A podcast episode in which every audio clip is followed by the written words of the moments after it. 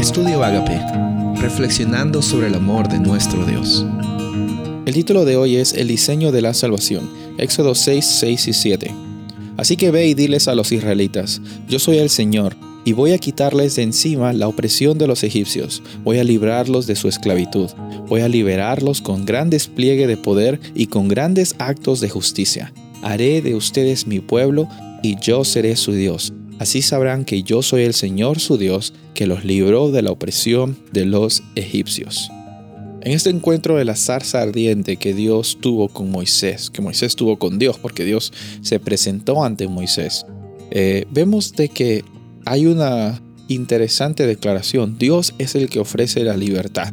A veces nosotros tomamos por sentado y pensamos que hay algo en nuestras acciones que pueden brindar nuestra condición a un punto en el cual Dios dice, ya, está bien, voy a liberarlo a él o voy a liberarla a ella.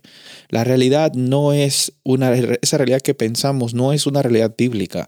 En la Biblia, todo lo bueno, la fuente de vida y de amor proviene de Dios. Y si nosotros tenemos la opción de alcanzar libertad, es porque Dios lo vio por conveniente cuando estableció un pacto con la humanidad.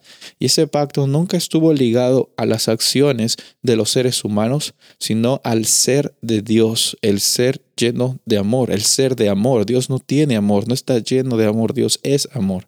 Y por eso es que en Éxodo 6 Dios le dice a Moisés que él va a librar a su pueblo de los egipcios con obras grandes para que todos sepan de que Él es el Dios verdadero. Sabes, Dios de la misma forma te está liberando a ti de las dificultades que tú estás teniendo. Y aquí vemos cómo es que Dios redime, cómo es que Dios alcanza a las personas y cómo es que Dios también te da la oportunidad de salir adelante. A veces sentimos de que no merecemos la salvación, pero ese sentimiento nunca viene de, un, de una posición en la cual Dios quiere que tú tengas pensamos que no merecemos, pensamos de que eh, nos hemos equivocado tanto que tenemos que rogar extra. La verdad es de que Dios en su palabra provee salvación no para las personas que lo merecen, porque en la realidad nadie lo merece, pero al mismo tiempo lo merecemos porque somos creación de Él. En Cristo Jesús somos herederos de esta promesa. En Cristo Jesús somos personas que tenemos la de la, potestad, la autoridad y el privilegio de ser llamados hijos e hijas.